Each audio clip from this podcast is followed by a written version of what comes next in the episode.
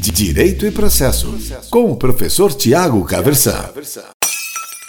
Hoje eu quero conversar com você sobre o que é possível fazer, eventualmente, contra uma sentença transitada em julgado. Então, lembrando que o trânsito em julgado significa, em geral, que uma sentença tem coisa julgada.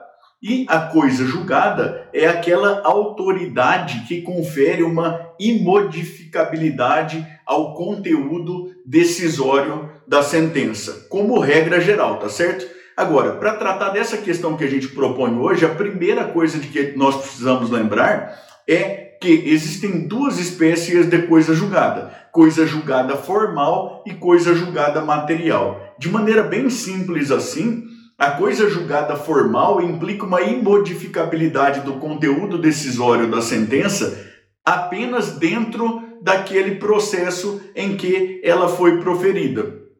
Não vale para outros processos, essa é a ideia geral. A coisa julgada material, ela implica essa imodificabilidade aí do conteúdo decisório da sentença, como regra geral pelo menos, não apenas naquele processo, mas em outros também. O professor, e quando que eu tenho uma, quando que eu tenho a outra? Veja, a coisa julgada apenas formal é própria daquelas, as, daquelas sentenças de extinção sem julgamento do mérito. Aquelas sentenças proferidas nas hipóteses do artigo 485 do Código de Processo Civil. Então, se a gente tem um indeferimento da petição inicial, ou então uma extinção aí por inércia da parte, ou então ainda uma falta de pressuposto processual, uma falta de condição da ação, ilegitimidade de parte, ou então é, falta de interesse processual naquele processo, a ideia é de que, uma vez corrigido o vício que deu origem a essa extinção sem que deu causa a essa extinção sem julgamento do mérito, é possível propor uma outra ação judicial, tá certo? Não obstante aí a existência da primeira sentença. Agora, isso sempre que o vício for passível de correção, isso é evidente. A gente tem lá a possibilidade de extinção sem julgamento do mérito por perempção. A perempção é uma perda do direito de ação. E a gente já tratou disso, inclusive, em outro vídeo. Você pode ver ele aqui nesse card aqui. O que, que é perempção, tá certo? Agora, a perempção é um vício que não dá para corrigir. Então não vai ser possível propor uma outra ação. De toda forma, a ideia é de que, se a gente tem só coisa julgada formal, corrigido o vício que deu origem à extinção do processo sem julgamento do mérito, é possível propor aí uma outra ação. O que não ocorre em geral quando a gente tem coisa julgada material. E a coisa julgada material ela é formada nas hipóteses lá do artigo 487 do Código de Processo Civil, que é quando o juiz julga no mérito, procedente ou improcedente, ou quando então ele homologa um acordo, por exemplo, tá certo? Agora, mesmo nessas hipóteses, a parte que se sente prejudicada, ela tem aí algumas possibilidades. Em primeiro lugar, o que a gente precisa lembrar é que o meio de impugnação de decisões judiciais por excelência é o recurso.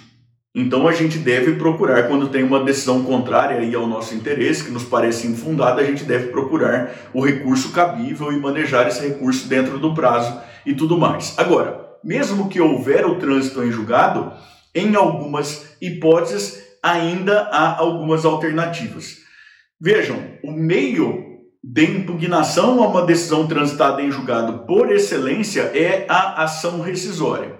O problema é que a ação rescisória cabe lá nas hipóteses do artigo 966 do Código de Processo Civil e em geral no prazo lá do artigo 975 do próprio Código de Processo Civil. Então, como regrona geral, são só aquelas hipóteses do artigo 966 e ainda a gente tem um prazo que na maior parte das vezes é de dois anos a contar do trânsito em julgado da última decisão aí de mérito do processo, tá certo? Professor, que hipóteses são essas?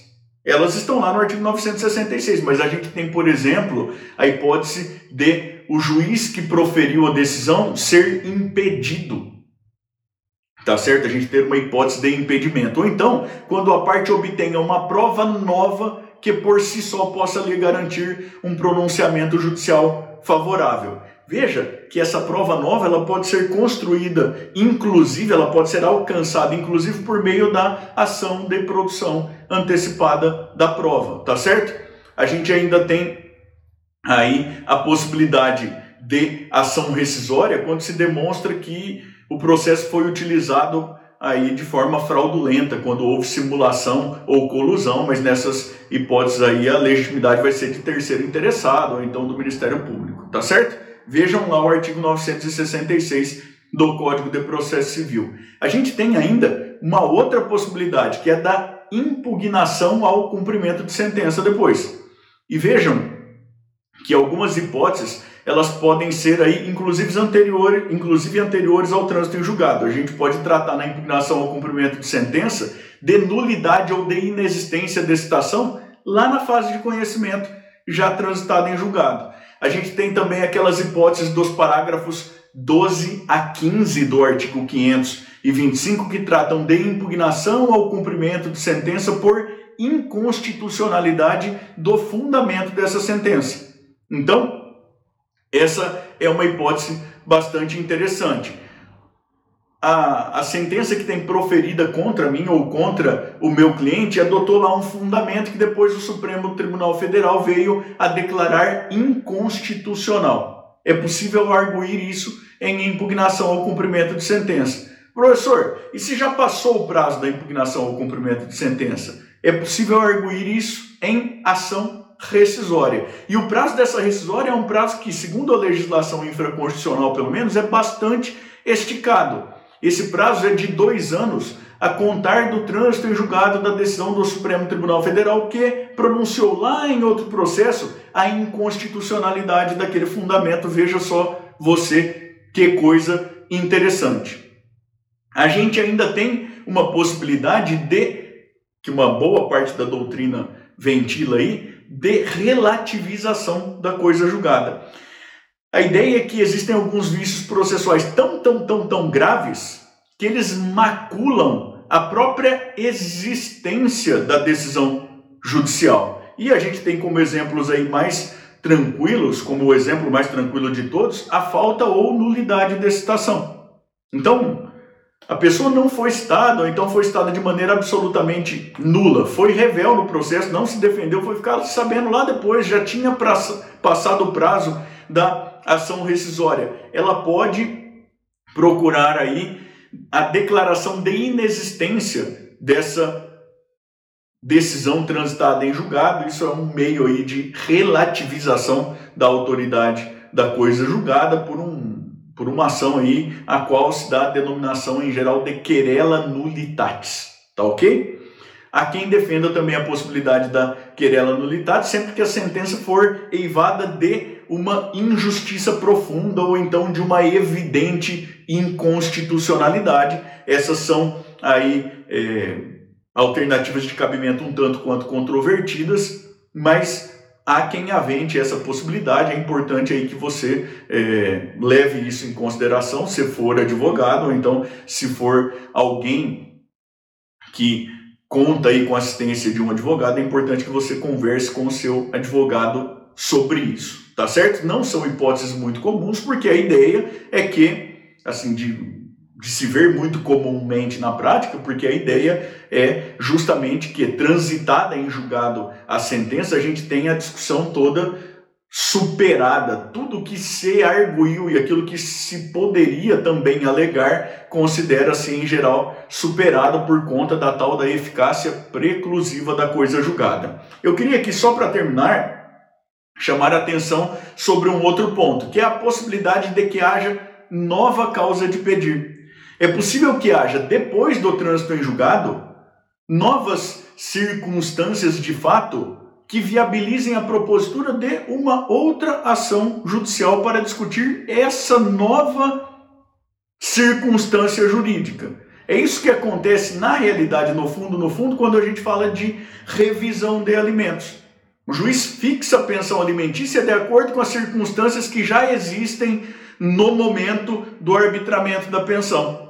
Aí depois a criança sofre um problema de saúde, por exemplo, ou então o pai vem a se tornar desempregado, ou então, em um quadro bem melhor aí, ele, ele passa a ter um emprego em que ganha muito mais. O que a gente tem é uma nova circunstância de fato e a possibilidade de propositura de uma nova ação judicial, justamente por conta da existência de uma nova causa de pedir. Vejam, quando a gente identifica a autoridade da coisa julgada em relação a uma determinada ação, a gente vai olhar para quê? Para as partes e para o objeto da ação.